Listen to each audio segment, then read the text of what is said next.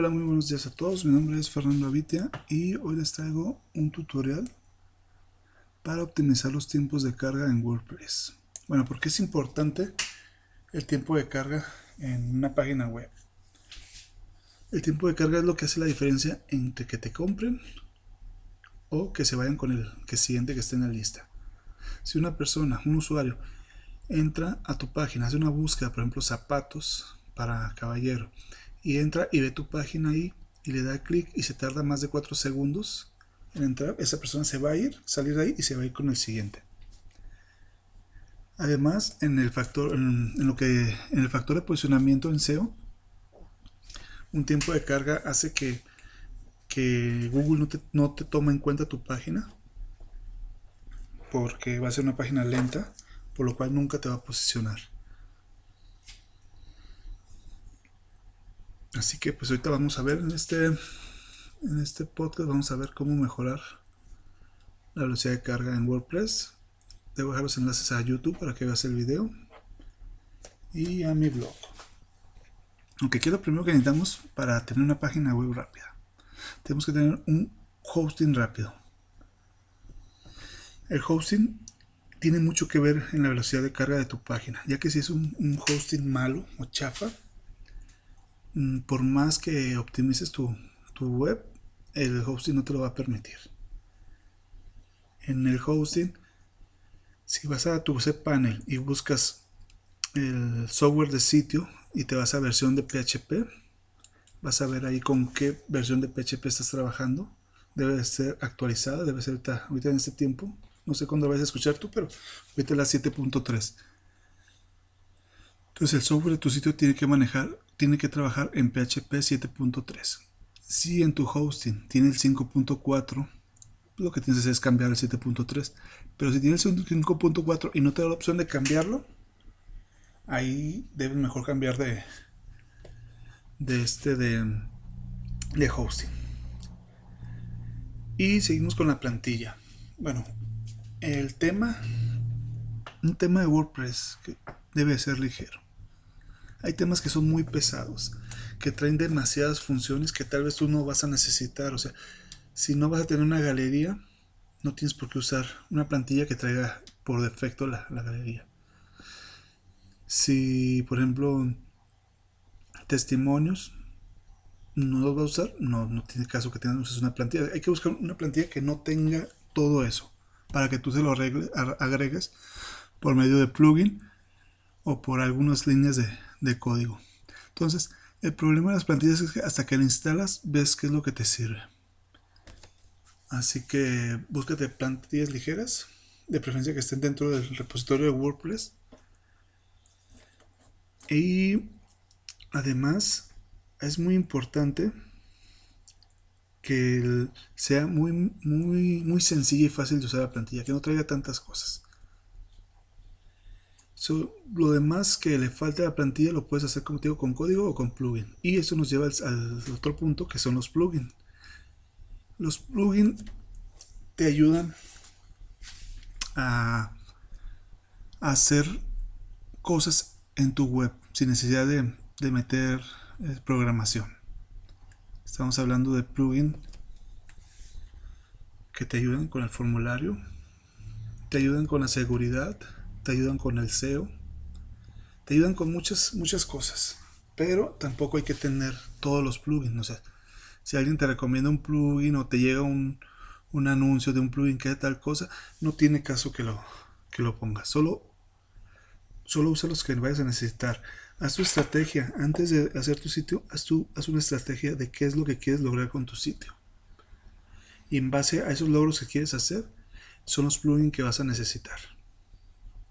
Hay muchas páginas donde puedes buscar los, los principales plugins o los plugins básicos para, para WordPress. Y pues mira, el básico viene por defecto casi en instalación, que es el de limitar los intentos de, de loguear. Ese siempre debe estar. Uno de formulario de contacto. Uno para de este. Puedes tener uno para SEO. Uno de seguridad, que es muy importante. All-in-One All-in-One Security WP, Word Defense, Sucuri, pues hay muchos.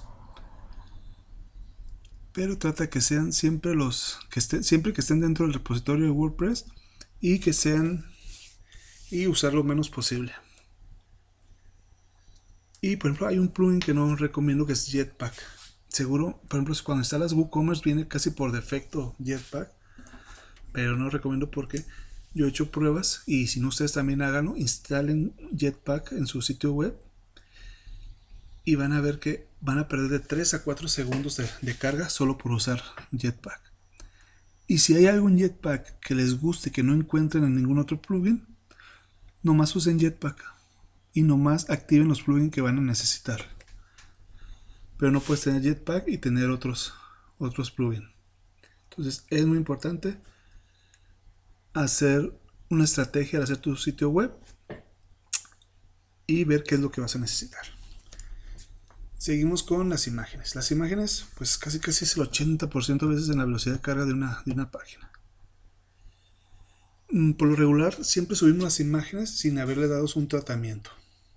Entonces se suben así y, plugin, y, perdón, y WordPress ya se encarga de, de generarlo, de, de, esa imagen, generar los tamaños diferentes que se van a necesitar en WordPress de, esa imagen. Así que aquí lo que recomiendo es usar Smush, es, es un plugin, es muy bueno, con el cual este te va a optimizar los lotes de imágenes. En la versión gratis son hasta 50 imágenes. En la versión Pro son más imágenes y hay más optimización. Ahora, si quieres hacerlo gratis, bueno, cada imagen que descargues utiliza Photoshop o ver si hay algún editor de fotos en línea. Pero bueno, puedes usar Photoshop si lo sabes usar. Y lo debes de guardar con la menor resolución que se pueda. Que se pueda mientras se vea bien la, la imagen. Ahí está el problema. Tienes que ver, tienes que ver entre la resolución y que no llegue a pixelear la, imagen. Porque es mucho mejor y más cómodo usar el, plugin.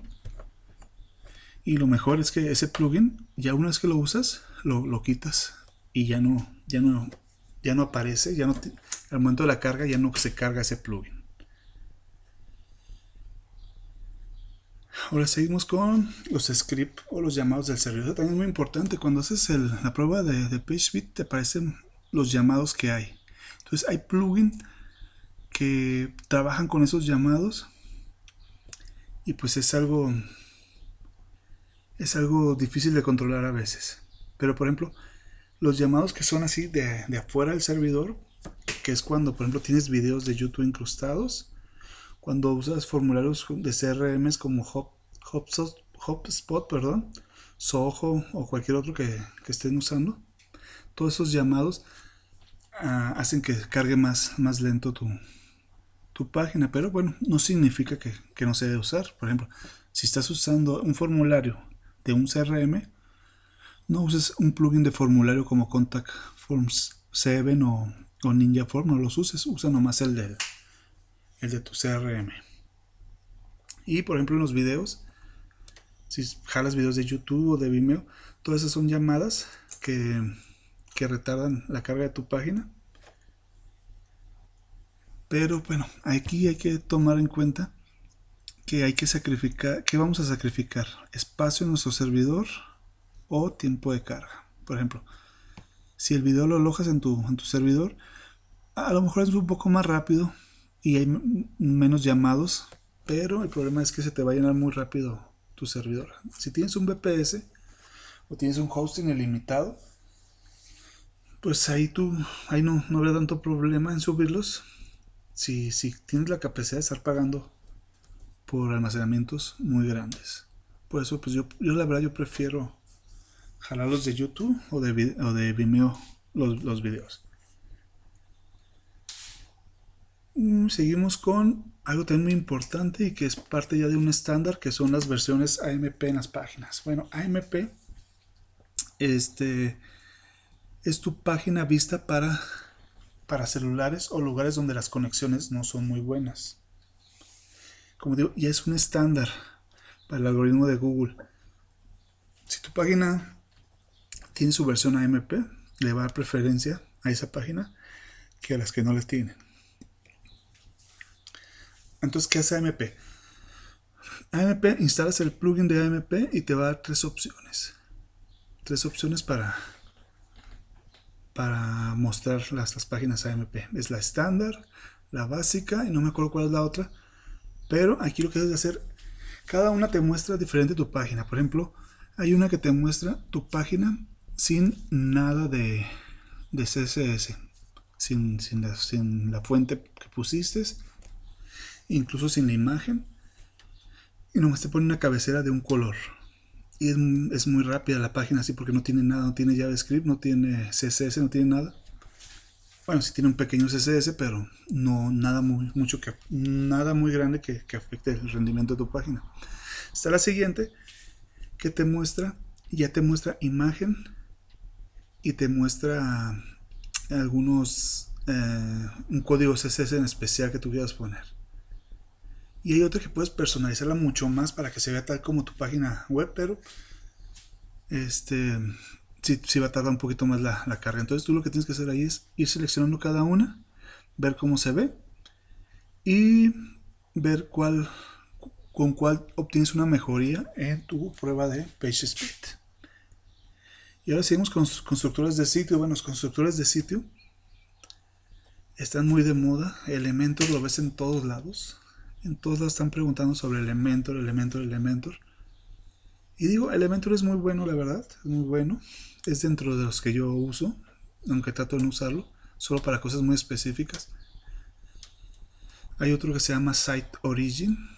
Que es mucho más ligero que Elementor. Pero no tiene la, no tiene las tantas funcionalidades como Elementor. Y este otro que se llama Divi, que sí, este sí está del... Bueno, va a haber mucha gente que se va a enojar porque es el que usa, pero la verdad, sí, Divi es, demasiado pesado, se crean muchos shortcuts. Al momento de eliminarlos, si quitas Divi, ahí van a quedar los, los shortcuts. Y por ejemplo, ¿qué pasa? Además, aparte de que tienes tu, tu constructor de sitio, agregas una plantilla pesada. Agregas Astra, porque se usa mucho usar Astra y Elementor. Sí quedan bonitas páginas, pero son unos elefantes, la verdad, en, carga. también depende mucho de lo que tú le metas. También si le metes muchas imágenes, pues todavía se va a tardar más. Pero por ejemplo, hay otro más sencillo que es GeneratePress, que no tiene tantas funcionalidades como a la plantilla de Astra, pero lo único que vas a necesitar es la cabecera y el menú, se puede decir, el footer entonces, por ejemplo, GeneratePress es una buena opción. Y Storefront para las tiendas. Y si no vas a hacer una tienda, todos también puedes usar Storefront. Tiene muchas funcionalidades. Y hace que las páginas se vean muy bien porque pues nomás muestra la cabecera y el footer. Y todo el contenido se encarga Elementor o el page, el page builder que vayas a utilizar. Pero si tratas de evitar usarlos, pues mucho, mucho mejor. Y lo más importante en lo que sigue, que sigue es el sentido común. ¿Cómo trabaja el sentido común? Tú sabes cuando las cosas no están bien. Si tú estás en tu página y tienes 20 imágenes, tú sabes que se va a tardar muchísimo en cargar esa, esa página. Entonces tienes que ver qué páginas, qué fotos o qué imágenes son las que necesitan estar ahí. Y si quieres mostrar esas 20, haz una página de galería y pon el enlace en esa página que se vaya a galería. La persona que quiera ver las fotos, por ejemplo, estoy hablando por ejemplo de fotógrafos. Es muy difícil para los fotógrafos tener páginas rápidas por todo, porque las imágenes es su trabajo. Así que, ¿qué deben de hacer? Haces la página de servicio de fotografía y al final pones un enlace o entre, entre líneas pones un enlace para ver la galería. Entonces, quien quiere ver tus fotos se va a la galería y ahí sí va a esperar lo que tenga que esperar para cargar, porque le interesa tu, tu servicio. Eh, otra cosa muy importante es que no todo debe estar en, tu misma página. Las cosas que son muy pesadas, manda a las otras páginas. Si quieres hacer algo ligero, por ejemplo, en vez de poner un formulario, puedes poner un botón para WhatsApp o para llamar o para enviar al contacto por ejemplo. Ahí es, como digo, todo esto es sentido común. Otra cosa, en tu sitio web, en tu home, en tu home necesitas presentar muchas cosas, muchísimas cosas necesitas presentar. Y ahí es, es algo difícil optimizar al 100% o al 90%. Así se puede, dependiendo mucho del tratamiento que le das a las imágenes, a los llamados al, al servidor. Pero, pero es, es un poco más difícil posicionarla. Pero no necesitas perder tanto tiempo en optimizarla. ¿Por qué? Porque quien escriba tu dominio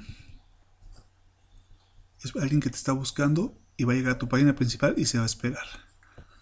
No es lo mismo como cuando te buscan, buscan por Facebook un servicio, por ejemplo, zapatos para caballero, y aparece ahí un anuncio de, de AdWords, por ejemplo, y le das, le da clic y el anuncio tarda, la página te tarda mucho en cargar. ¿Qué haces? Te sales de inmediato y te vas al siguiente. O te encuentran orgánicamente y lo igual. Y lo igual. Le dan clic y se tarda algo en cargar y la persona se sale y entra a otro sitio. Entonces, en las páginas que te debes de, preocupar por optimizar es las landing page, que son las que van a llevar los anuncios de AdWords o de redes sociales. Esas deben estar bien optimizadas para no perder dinero. Porque imagínate que estás pagando, bueno, por ejemplo, un dólar por clic. Y esa persona le da, le da clic a tu anuncio y se tarda 4, 5, 6, 7 segundos en cargar. ¿Qué hace la persona? Se va. Ya te marcó el clic, te lo cobraron y no te compró la persona. Entonces, la landing page es muy importante tener bien optimizada. Me han hecho siempre esta pregunta, refiriéndose a marketing me dicen, oye, ¿por qué me marca?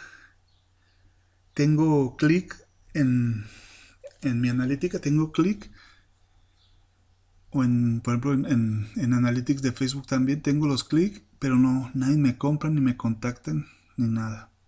Digamos, tengo 100 clics y, por ejemplo, el porcentaje de conversión, digamos que es de 100 a 1. Entonces, de 100 una persona te va a comprar y tú dices, tengo 200 y no tengo ningún, ninguna compra ni, ningún lead, pues eso, eso se debe a, que tu página se tarda mucho en cargar. Entonces, tu landing page, como te dije, tiene que ser optimizada. Y tus páginas de servicio. Si tú estás mostrando la página de servicio, te recomiendo pon la imagen destacada nomás eh, y otra imagen como referencia. No pongas tantas imágenes. Esas son las páginas que más te debes de preocupar. Y como te digo, el, el sentido común te va a decir qué es lo que tienes que hacer y qué es lo que no tienes que hacer. Entonces, pon tu página, ve a Page, a page Speed Pon la home, ve cuánto se tarda la home, vea, pon la página de tus servicios, ve cuánto se te tarda para cargar tu servicio, pon tu landing page y empieza a optimizarla poco a poco.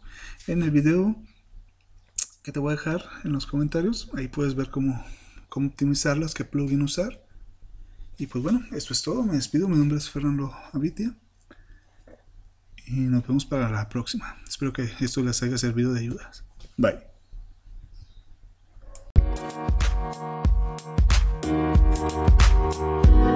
Música